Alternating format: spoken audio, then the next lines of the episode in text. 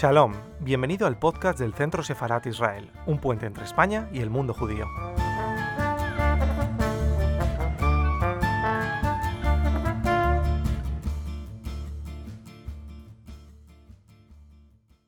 Buenas tardes, soy Miguel de Lucas, director general del Centro Sefarat Israel, y estoy encantado de tener la ocasión de presentar una actividad como esta que nos ocupa hoy a todos.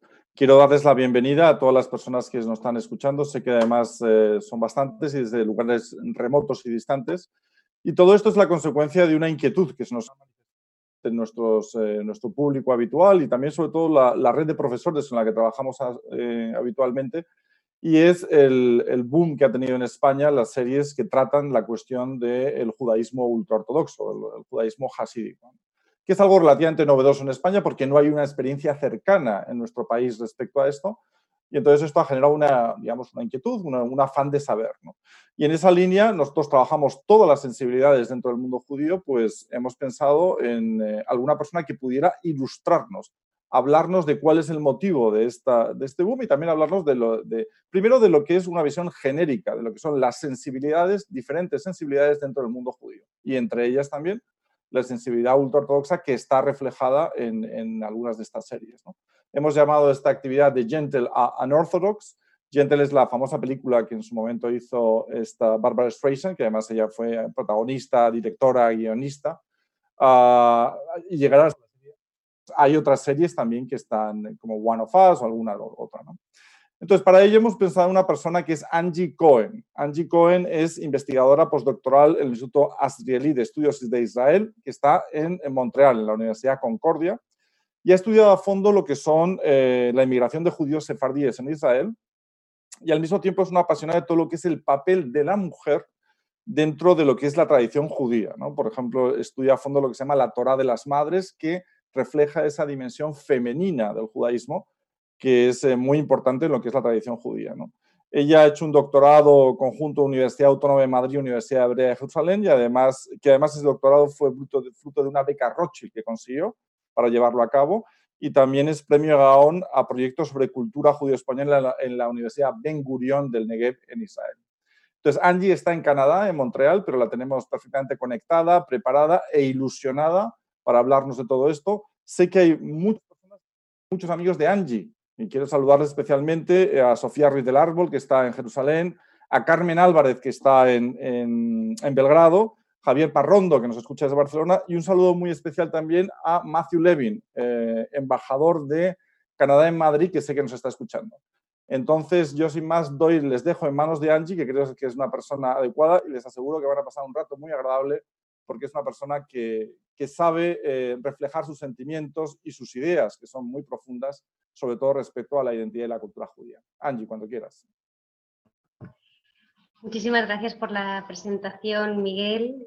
Eh, bueno, la verdad que cuando el Centro Sefarat Israel se puso en contacto conmigo para, para proponerme hablar del fenómeno anorthodox, en principio me hizo ilusión porque me daba la oportunidad de poner en orden mi propia inquietud hacia este fenómeno y tratar de hacer una contribución al debate.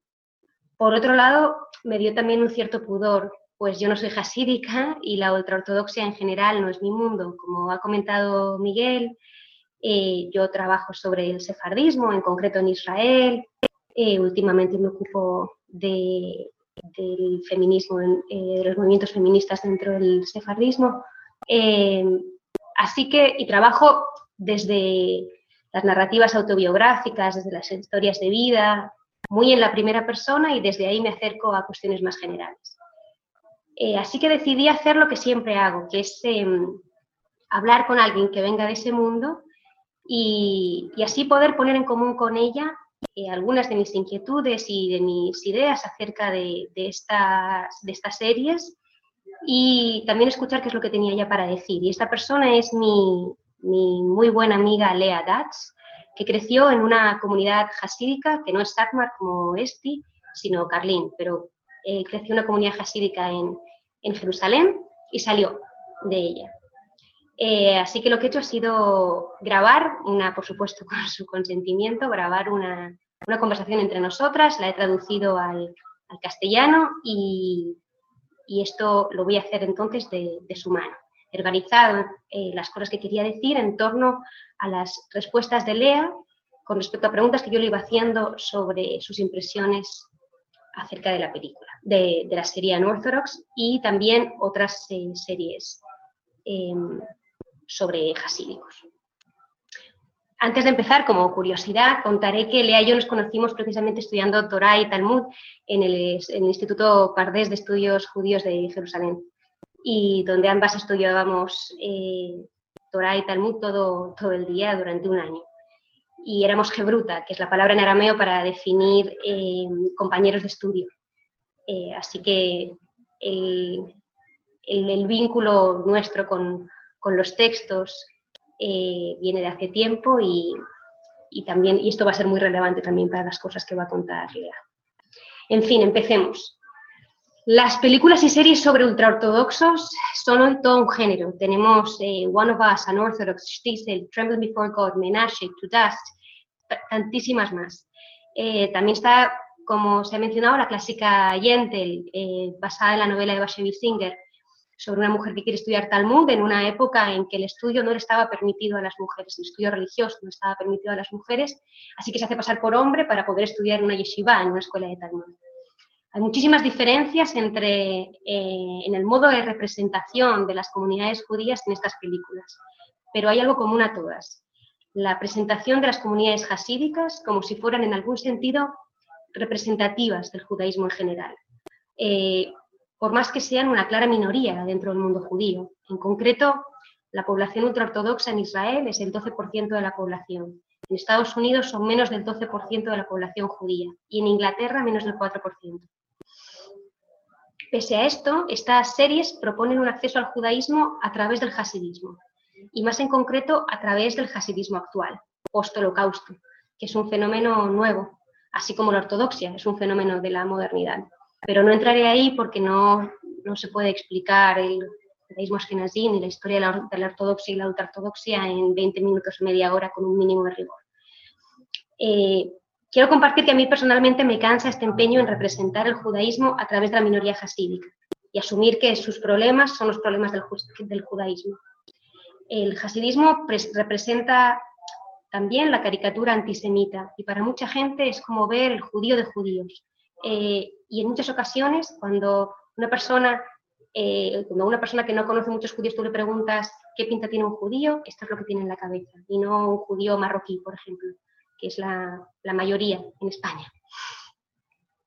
Eh, un, un jasídico no es, eh, no es ni más judío ni tiene una lectura más afinada del judaísmo, pues eso, que un judío marroquí o egipcio o iraní. simplemente es, simplemente una cultura absolutamente diferente. Eh, y buena parte de las limitaciones, restricciones y prohibiciones que se imponen adoptan un lenguaje religioso, pero no son solo una cuestión religiosa, sino también cultural, histórica y sociológica. En cierto sentido, Unorthodox no cuestiona el dogmatismo hasídico, sino que lo reproduce. Es decir, la ultraortodoxia entiende que ser observante es ser como ellos, ser eh, jaredí. es una, categoría en hebreo que es genérica para todas las ultraortodoxias, sean hasídicos o no. Eh, ellos entienden que ser, eh, que ser observante es ser jaredí, como ellos, y todo lo demás, todo lo que queda fuera es ser laico. Este apropiarse del judaísmo, que es un, rasgo típico de la ultraortodoxia, eh, a, su vez se proyecta en las películas y series como si estos fuesen los judíos más judíos de todos. Y en este punto me gustaría compartir con vosotros la opinión de Lea, eh, con respecto a la ideología que se disfraza de, judaísmo. Todavía, esto, esto es una cita, ¿vale? es una traducción de lo que me dice Lea. Todavía no ha salido una película sobre esto, sobre qué está escrito verdaderamente en la Torah. Sí que Stiesel es lo más cercano a esto, representa mejor la cultura, pero Unorthodox realmente ha hecho daño al judaísmo, porque eso no es lo que el judaísmo dice. No dice que el sexo tiene que ser así. De hecho, está mal hacerlo de ese modo. La Torah dice que muchísimas de las cosas que ocurren ahí son muy problemáticas, pero la serie no muestra eso. Por ejemplo, que la mujer no disfrute, tratar a una persona menos religiosa con desdén, eso es muy problemático desde el punto de vista de la Torah. Ahora, en su propia, en su propia ignorancia y muestra hasta qué punto la serie es superficial, porque no hace ver la ideología que hay ahí detrás de manera clara, no presenta la ideología que explica por qué los hasídicos de Brooklyn se comportan así. Eso es un gran problema en la sociedad jaredí, que la gente deja de ser religiosa porque la gente de verdad no sabe qué dice la Torá, porque se apoderaron de ella, se apoderaron de la Torá los hombres, se apoderaron de ella las distintas ideologías.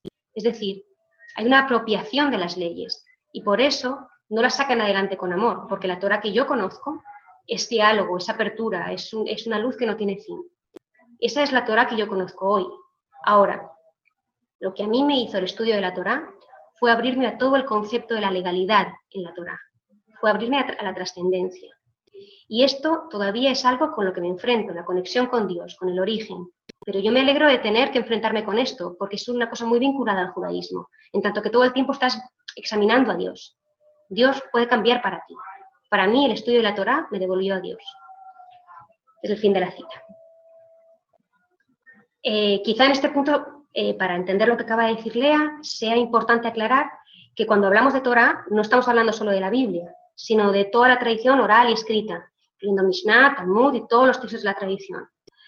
Lo que plantea aquí Lea es algo que sí aparece en Yentel y que, eh, que queda fuera en Anorthodox y que también, eh, también aparece de algún modo en, en One of Us.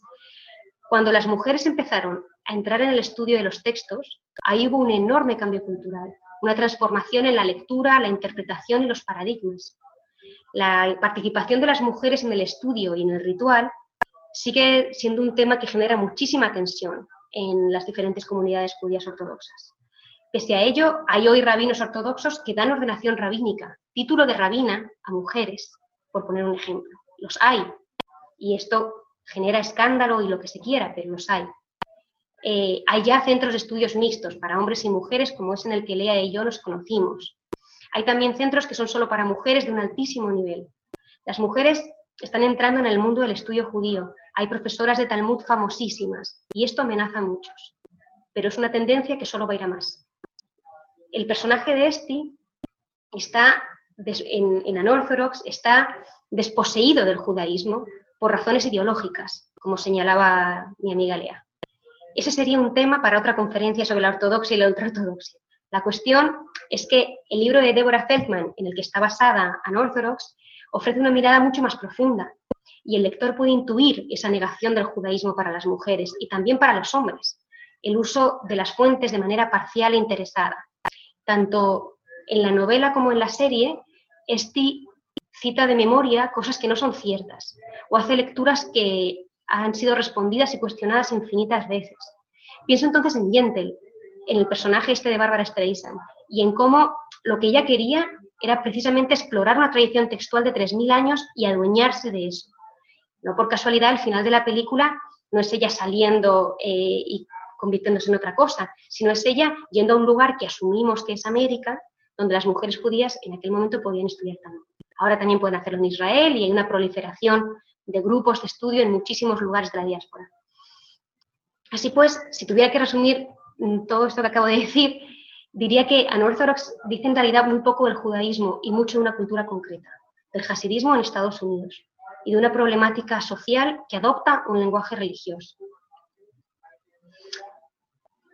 Por lo demás, me parece que este interés en las vidas de los hasídicos, en especial en los relatos de las personas que salen de estas comunidades, tiene varias fuentes. Tengo la sensación, eh, aunque pudiera estar equivocada, de que quienes ven estas series y películas son sobre todo intelectuales o personas interesadas en algún sentido eh, por lo que ocurre más allá de sus límites culturales, por así decir. Lo que pasa es que entender al otro implica ser afectado y hay poco que nos pueda afectar, alterar, desde la ventaja que nos da estar en el sillón de nuestra casa. España en concreto aunque diría lo mismo Europa, es una sociedad muy homogénea y el concepto de diversidad es limitadísimo. Eh, muy poca gente tiene amigos o personas cercanas que no compartan ideas más o menos parecidas o asimilables entre sí sobre cómo vivir. Las diferencias grandes son sobre todo políticas, eh, pero no son, digamos, existenciales. Eh, así, la propia idea de que haya un grupo de gente que no quiere integrarse, que no quiere formar parte de la sociedad, es intolerable. Y es este, y este es la eterna cuestión del judaísmo askenazí. La cuestión del judío que tiene que adaptarse y avanzar pero hay quienes no avanzan, que lo no logran y siguen siendo primitivos para a los ojos de quienes esperan eh, su progreso. Ahí está, eh, por ejemplo, el sionismo como afirmación de la voluntad política del pueblo judío y su salida de la diáspora política, y el antisionismo como la negación de esa voluntad política y la afirmación del estado de diáspora espiritual. Pero para el occidente, digamos, poscristiano, por llamarlo de algún modo, el judío normal es uno que ha dejado de serlo. Eh, lo legítimo es lo folclórico, las comidas, eh, las, em, algunas tradiciones quizá. No quien es judío de verdad, quien lo es sin, escepticismo. Así que Anorthodox, por un lado, presenta una sociedad cerrada sobre sí misma, como la jasídica, que no tiene ningún interés en unirse a la apuesta cultural europea. Esto ya de entrada despierta interés, curiosidad o morbo, depende. Los, los hasídicos rechazan prácticamente todos los postulados de la modernidad. No quieren integrarse, no quieren ser como los otros, no creen en el progreso ni en el cambio. Esto es una anomalía absoluta. Además, la serie confirma casi punto por punto la superioridad intelectual y moral del occidente postcristiano, por así decir. Eh, produce la satisfacción de ver cómo viven otros que no quieren ser como nosotros, sin ser afectado por ellos. Hay una especie como de voyeurismo, de, mirar la rareza de los otros, especialmente sus tabús. El espectador se identifica con Esti en tanto que ella se va pareciendo más a él. La serie parece descubrir, sacar a la luz algo que nos estaba vedado, pero en realidad no cambia nada en nosotros. Al contrario, la serie confirma nuestra apuesta cultural, confirma nuestra forma de vida. Los personajes que aparecen elaborados con cierta profundidad, de manera que el espectador puede identificarse con ellos, son, además de Esti, su madre, eh, la profesora de piano y el luminoso grupo de músicos internacionales. Este grupo de músicos representa el horizonte liberal europeo. Está la israelí segura de sí misma, despreocupada y sentenciosa, la pareja gay en la que uno de ellos viene de un país donde la homosexualidad está prohibida, eh, el inmigrante de un país árabe, alemanes libres, todos sometidos a, solo a la disciplina de la música. Ellos representan la vida sin tradiciones, sin ancestros que te llamen desde lo más remoto de la historia para que sigas manteniendo vigentes. Representan el modelo europeo de diversidad, que aspira a que las personas, a que su modelo de persona, que es una persona que ha superado las dicotomías de género, que no es influida por religión alguna y que ha deconstruido la idea misma de raza y etnia, se ha, se ha extendido, adoptado por todo el mundo. Parece que la respuesta desdeñosa de Yael, la chica israelí, cuando Esti dice que toda la familia y sus abuelos fue asesinada en el holocausto, dobla esta apuesta. Y a él dice algo así como, pues igual que la mitad de Israel, pero estamos demasiado ocupados defendiendo nuestro presente como para ocuparnos del pasado. Ahí habla todo un proyecto, no solo una persona. Y a él representa el prejuicio de que Israel es un país europeo, no oriental, cual en términos demográficos no tiene ningún tipo de sentido, ni tampoco en términos geográficos, ni culturales, ni nada, pero bueno. Y que los jaredíes son los judíos que no han evolucionado, y a él es sumamente condescendiente con Esti por esta razón. Por su lado, Esti se nos va haciendo más cercana, nos vamos identificando más con ella, según va logrando formar parte de ese grupo, eh, de esa Europa joven y liberada que está a su vez viendo la serie. Pero ese mundo también está lleno de prejuicios, de hostilidades, de dogmas y normas que hay que aprender y que no son obvios si no has nacido en él. Me gustaría ahora escuchar lo que tiene que decir eh, mi amiga Lea que como eh, pues dije al principio también ella salió del hasidismo, eh, y cómo se sintió ella al ver esto. La serie presenta que la hija y la madre son las únicas normales, no como todas las vecinas locas. Aquí para mí está la falta, por ahí va mi crítica. ¿Por qué son todas las, mujeres tan feas? ¿Por qué aparecen todas tan feas, con sus pelucas horribles y sus, carritos de bebé? No hay ninguna que sea especial. Todas son pobrecitas que no tienen nada para decir. Es humillante. Su marido está bien, sale bien representado, la quiere, pero en una película hay que tener en cuenta todo el espacio que habitan, los amigos, las amigas, los vecinos, las personas que sí se interesan por ella y que les importa cómo está. No se puede decir que todas las mujeres son subnormales y la miran como, como en la escena en que están dentro del edificio en Shabbat, que, que la miran como búhos. No es justo. Por supuesto que hay crítica que hacer al comportamiento jaredí, ultraortodoxo, en general, y también en la película. Y está bien que haya crítica, pero en la película quien aparece como normal es la madre que se marchó y, dejó a la hija, la inquilina que le compra el billete eh, y la inquilina que le compra el billete, así que ella también aparece como normal, como la pobre que le compra el billete para que pueda huir. La crítica no es sensible, inmediatamente hay buenos y malos, y esto en tanto película es una cosa muy superficial. Fin de la.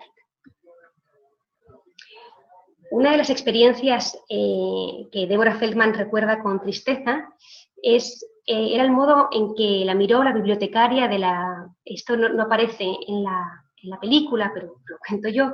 Eh, Deborah Feldman, la autora de, de Unorthodox, del libro, en, este, en, el, libro cuenta que ella solía ir de pequeña a, a sacar libros de la biblioteca, a escondidas, claro y recuerda la mirada de la, bibliotecaria. Eh, recuerda la sensación de que esa mujer asumía que Débora no tenía ninguna educación, que era absolutamente ignorante, fanática, que estaba oprimida, que tenía el cerebro lleno de, temores y que no había nada que Débora pudiera hacer para cambiar eso, para tener autoridad en la presentación de sí misma. Y esa es lamentablemente la imagen de los casídicos que se confirma con Anorthodox y también eh, con Us, pero por diferentes razones. Es como si las historias de salida de ese mundo solo pudieran ser recibidas desde el otro lado que se complace de sí mismo cuando sales y vas a él. Al igual que el mundo jasídico se reafirma con cada historia de aquellos que vuelven porque no han sobrevivido al mundo de afuera. El fracaso personal se vive como el triunfo de nuestro modelo de vida en uno y otro lado. En mi opinión, la diferencia entre Stiesel y, y es que Stiesel presenta una historia y a través de ella una forma de vida. No pretende explicar la sociedad jaredí o ultraortodoxa, sino contar una historia. Y en Stiesel hay buenos, males, malos, jaredíes guapos, feos, gente feliz e infeliz, gente que hace lo que puede, hay de todo. Hay también en Stiesel una diversidad judía, hay ortodoxos que no son jaredíes, laicos que no son necesariamente mejores. Hay amor y hay tedio. Y además Stiesel le pone límites al espectador. Los directores de Stiesel acordaron que nada de escenas de sexo, porque la gente, a la gente parece interesarles muchísimo la vida sexual de los hasídicos, ni mikve o baño ritual, que es otro de los objetos de la curiosidad global. Ponen al espectador en su lugar, eh, no le dejan entrar en los dormitorios. Stiesel así logra por momentos que dejemos de fijarnos en cómo van vestidos, en las pelucas, que nos dejemos de preguntar por los detalles de su vida sexual, marca la distancia adecuada a la que poner al espectador, que no sale con la sensación de conocer el mundo jasídico, sino de haber conocido a unos personajes que vienen de ese mundo y cuyos conflictos son sobre todo humanos. Y ahí hay un reconocimiento fundamental. El espectador de Anorthodox sale con la sensación de haber aprendido muchas cosas que no sabía, con la sensación de haberse aproximado a ese mundo. Pero como creo haber dicho, mm, no hay, no hay mundo que uno pueda conocer realmente sin estar afectado por él. Ese mundo se nos presenta de tal modo que está solo sometido a nuestro juicio.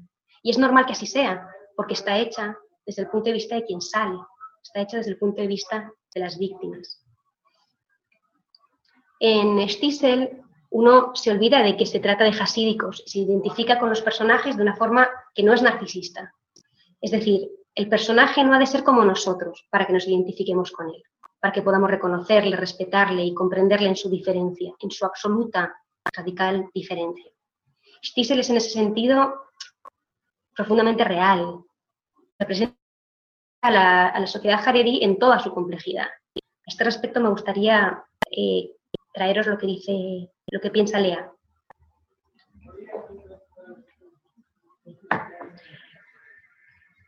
Ahora mucha gente sale de la comunidad ultraortodoxa, no solamente como antes, hijos de padres que se hicieron religiosos en su momento, lo cual era bastante común, eh, que, los, que los hijos de quienes eh, se habían hecho religiosos salieran de ahí, porque a los padres se les piró la cabeza, se hicieron demasiado radicales, trajeron todo tipo de costumbres raras, no tuvieron apoyo de las familias. Así que es muy comprensible porque salieron. Pero hoy también salen personas normales que crecieron en, casas eh, ultraortodoxas y no de padres que se habían convertido a la ultraortodoxia. Eso muestra cómo, cómo de problemática es la sociedad ultraortodoxa. Porque ¿qué le vamos a hacer? Hay que progresar, esto no es Europa, ya no se puede vivir dentro del odio. Y ahora que, tenemos un país que ya es maduro, que llevamos 72 años en Israel, esta fractura empieza a molestar a los hijos. Esto de que no tienen identidad en Israel, que no son israelíes. Yo siento esto hasta el día de hoy, que no crecí en el Estado de Israel. especialmente en días como estos, Yom HaZikaron, que por cierto fue ayer, el, fue el, día del, recuerdo a las personas caídas en, guerra, y Yom HaTzmaut, hoy el día de la independencia. Hoy en día más, porque tengo amigos que fueron al ejército, personas conocidas que han caído en la guerra, pero yo personalmente, nosotros no éramos parte de esos días. Así que sí, hoy salen más y se han convertido en un toque de atención. Alguien que llama a la puerta de tu casa y te dice, oye, aquí hay algo que no funciona. Y los jaredíes están entendiendo este fenómeno.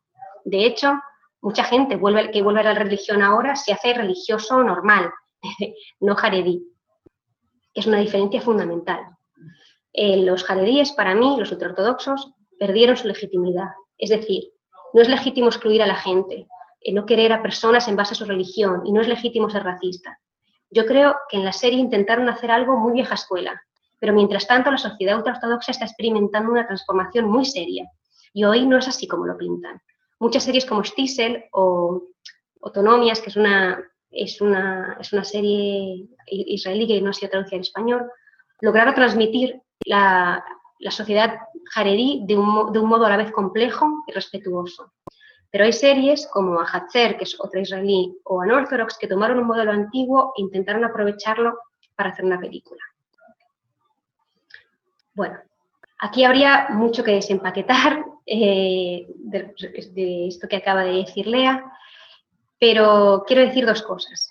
Em, una, el fenómeno de la salida de las comunidades ultraortodoxas como algo cada vez más común. No son números enormes, pero empieza a pasar cada vez más.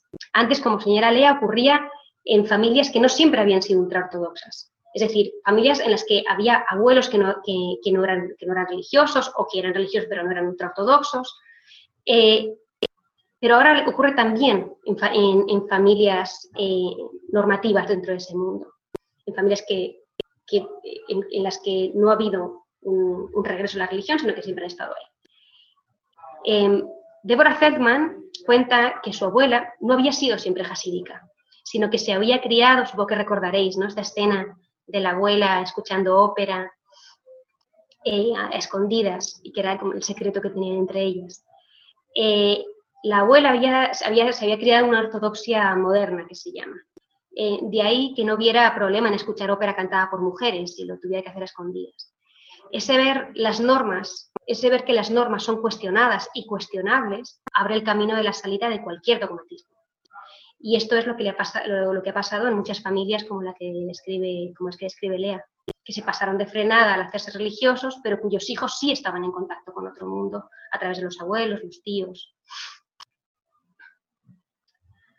Em, de hecho, hubo una, durante un tiempo hubo una tendencia eh, al menos en Israel, a que cuando alguien se volvía religioso, se hacía jaredí, se hacía ultraortodoxo y se incorporaba a estas comunidades. Y hoy en día ya no siempre pasa y mucha gente se hace simplemente más observante.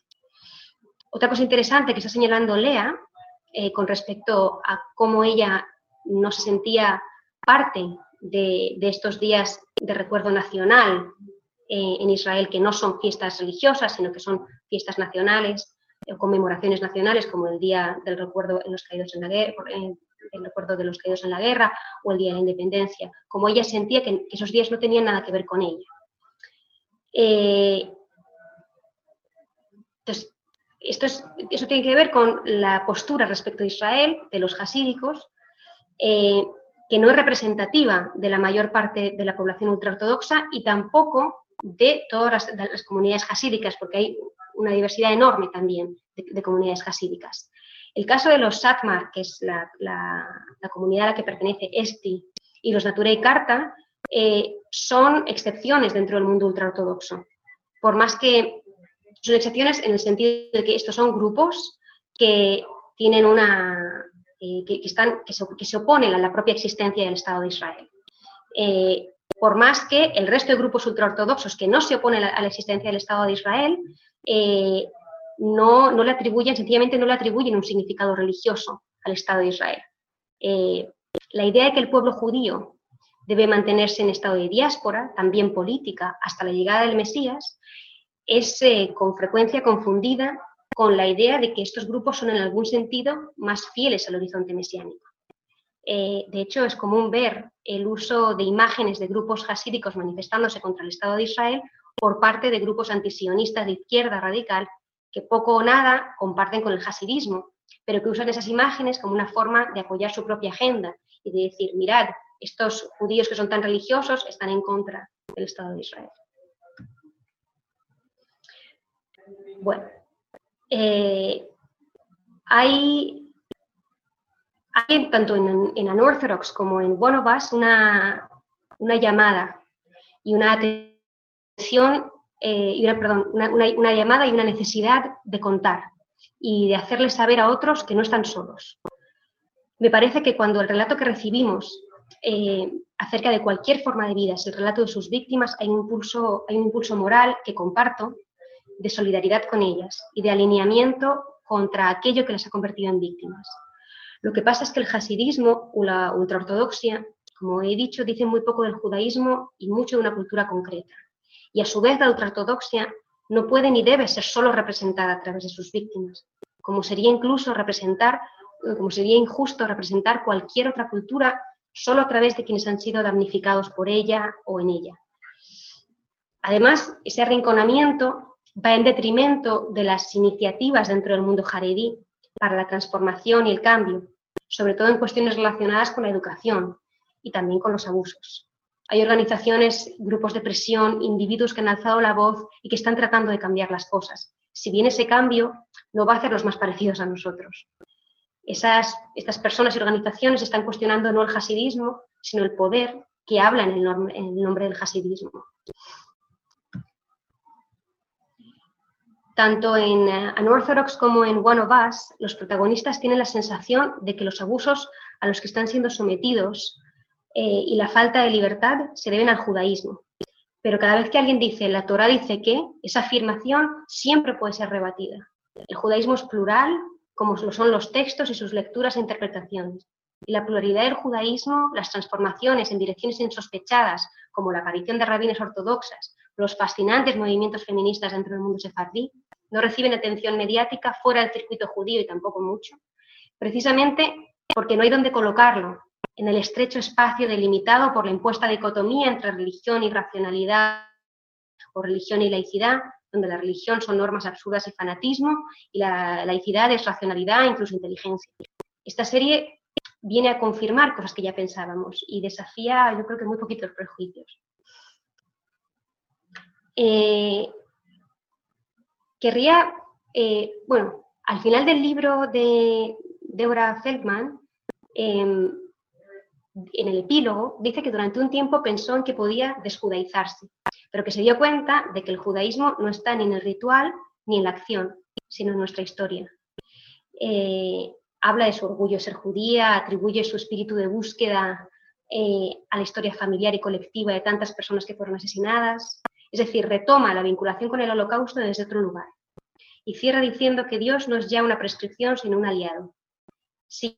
Y hablando un lenguaje que puede ser considerado religioso, pero mantiene y, mantiene y defiende específicamente judíos, pero ahora ya desde otro sitio.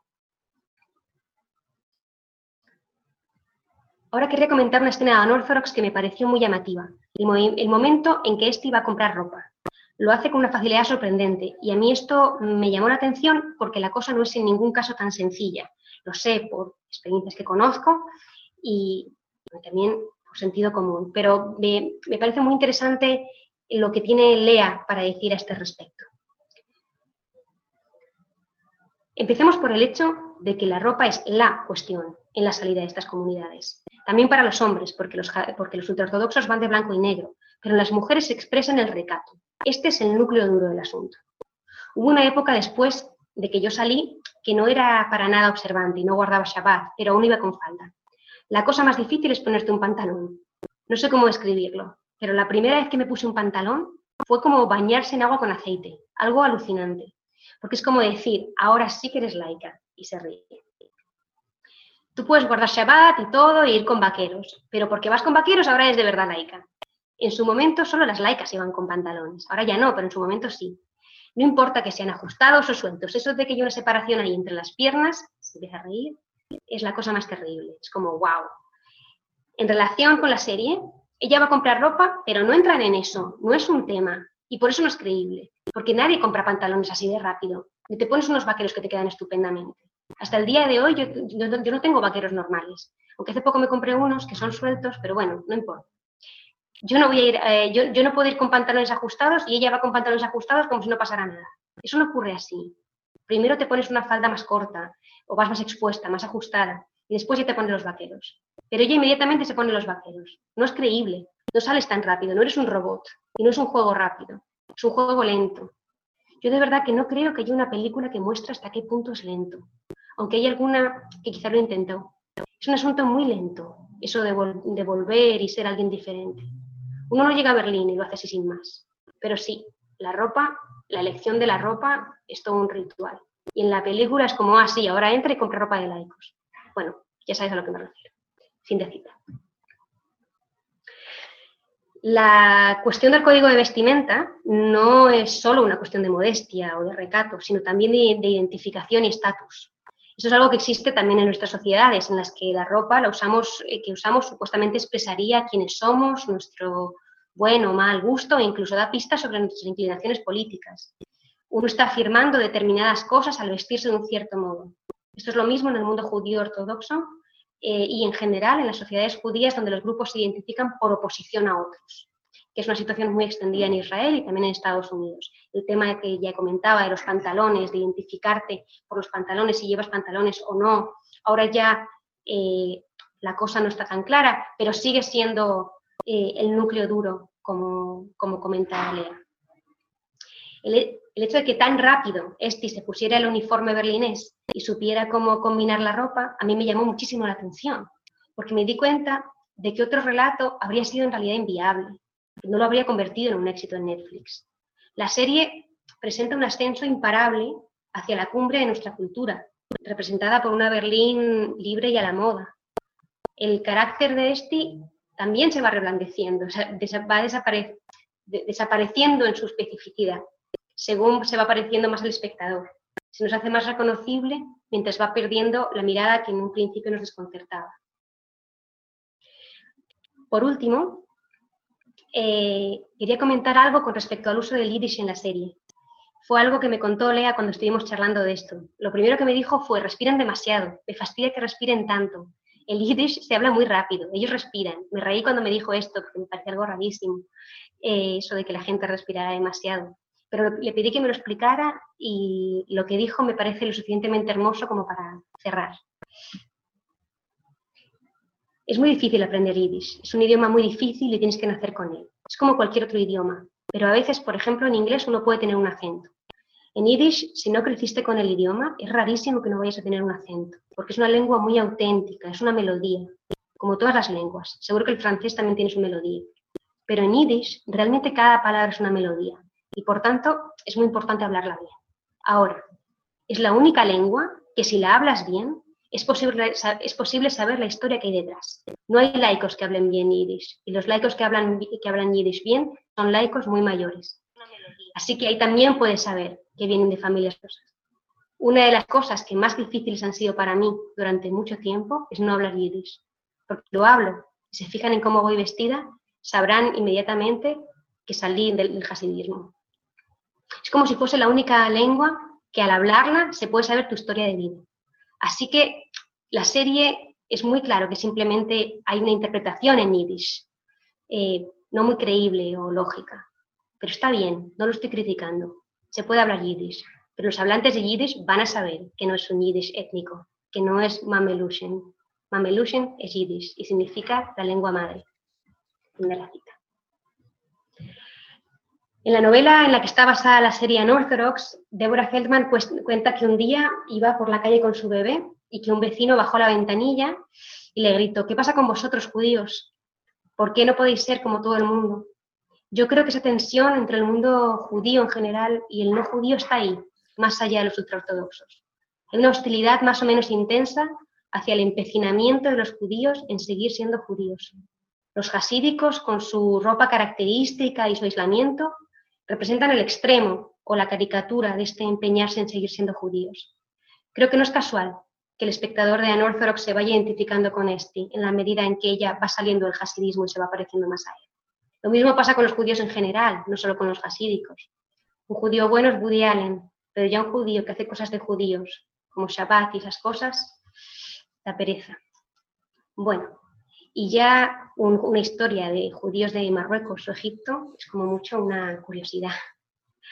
Bueno, pues hasta aquí lo que tenía para deciros. Bueno, pues eh, muchísimas gracias, eh, Angie. Eh, buenas tardes a todos, soy Israel Doncel, responsable de comunicación del Centro Sefarat Israel.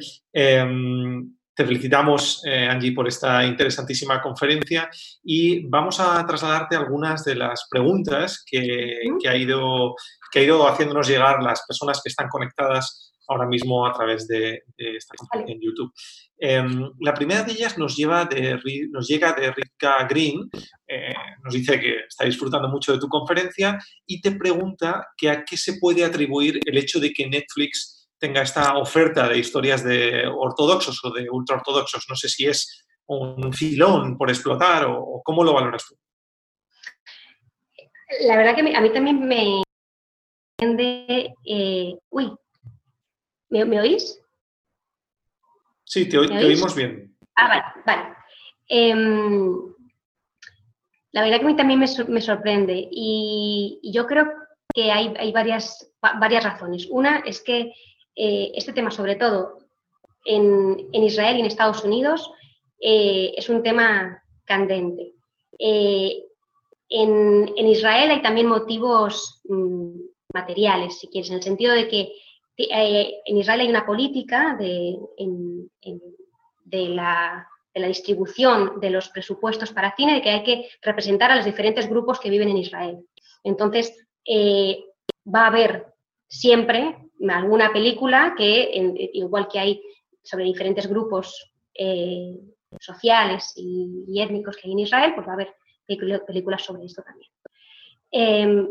pero más allá de esto, yo creo que hay un, hay un fenómeno ahora mismo de salida y de personas que están saliendo de, estas comunidades y están haciéndolo, están haciéndolo público, están, están tratando de cambiar las cosas y, estas historias permiten al, público general entrar en un, en un, espacio que hasta ese momento les había sido vedado. Y yo creo que, que este, que este es un poco el punto la, el interés por, formas eh, de vida a las que no habíamos podido tener acceso.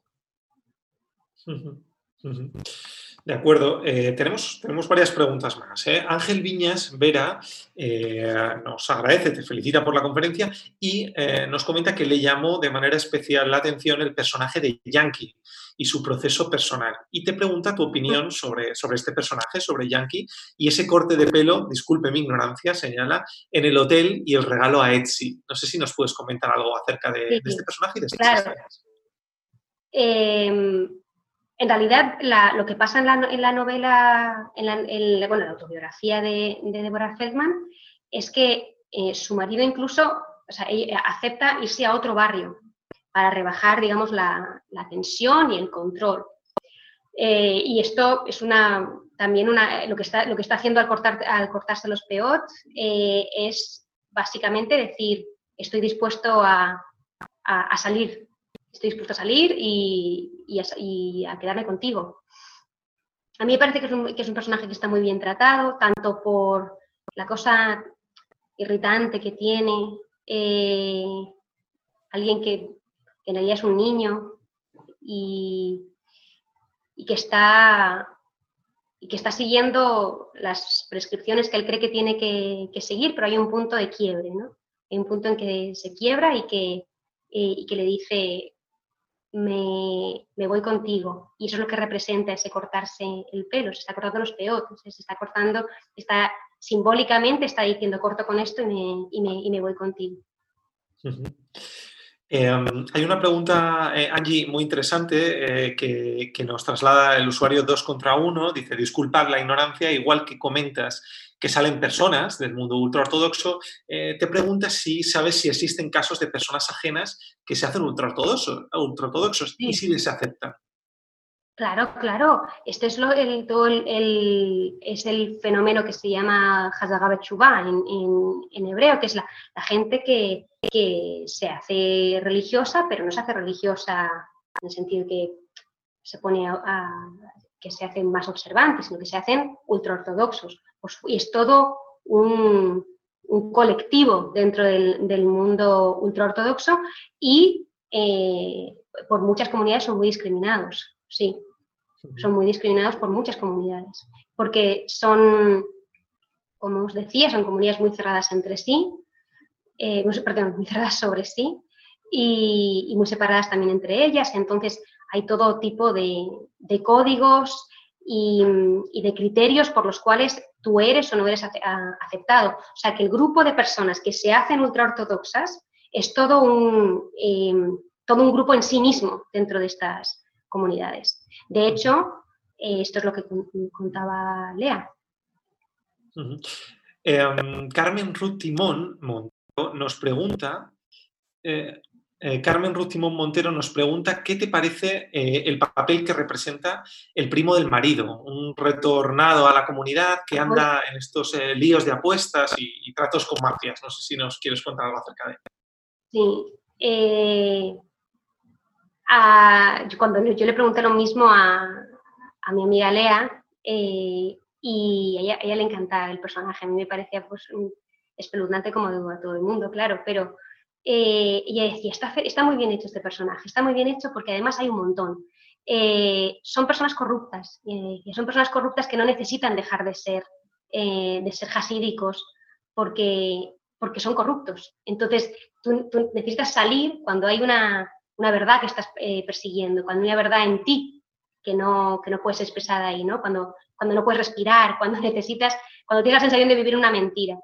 Eh, pero lo que ella decía, eso sí, son personajes corruptos. Y hay, sí, claro, eso, eso, por, supuesto. Es todo un perfil. Es todo un, todo un perfil. El que no se va y está ahí como en el, o sea, se va un poco, en un tiempo, pero luego vuelve y está, y está ahí como transitando mundos y también, por lo tanto, guardando la frontera, como, como veíamos, ¿no? Em, así es. Eh, eh, Linda Jiménez nos hace una pregunta que no sabemos si nos podrás responder ahora o quizá podemos también después dejar algunas, eh, alguna respuesta a esta pregunta a través del chat, pero nos pregunta, aparte de las series, ¿nos podrías recomendar, comentar las películas? Por ejemplo, pone Get, Get doble T. Ah, claro, por supuesto, por supuesto, sí, sí. Esas, yo, si, lo que es que si yo recomendara películas, yo ya no recomendaría más películas de hasídicos. Yo recomendaría películas pues, sobre judíos que no tienen tanto que ver con los hasídicos. Yo recomendaría Get, que es muy interesante. Todas las, eh, las eh, películas del Cabbage, en, la que, en las que aparece el Cabbage como, como actriz, son fantásticas. Em, y yo recomendaría Get, recomendaría El Balcón de las Mujeres, sin ninguna duda. Recomendaría The Unorthodox, que es una película sobre la creación del partido ultraortodoxo Shas, eh, que es fantástica. Em, puedo, déjame pensar y puedo sacar una lista. Vale, vale, vale, perfecto. Eh, justo además también eh, tenemos alguna persona que nos pide recomendaciones, parece que tenemos algún docente conectado, eh, recomendaciones de material audiovisual para alumnado, que quizá pueda ser de utilidad, así que no sé si por ahí también te puede, te puede servir. Vale, muy bien, pues eh, estas son las, eh, las, preguntas que teníamos. Eh, sin más, te agradecemos muchísimo, Angie, que, hayas ofrecido esta conferencia, que nos hayas ilustrado y aportado tanta luz. Te recomendamos que ahora eches un vistazo a todos los comentarios que te han dejado en YouTube. Hay muchísimas felicitaciones y muchos saludos. y no sé si quieres decir algo más para despedir de esta conferencia. No, no, muchísimas gracias por haberme invitado y, por haberme dado también la oportunidad de, hacer esto a mi manera y, y de contar de poner orden también en mi, inquietud. Muchas gracias. Gracias a, gracias a ti, gracias a todos ustedes. Les recordamos que este vídeo queda grabado y que también lo pueden compartir a través del mismo link que encontrarán justo en la parte inferior de la pantalla. Así que gracias a todos por conectarse.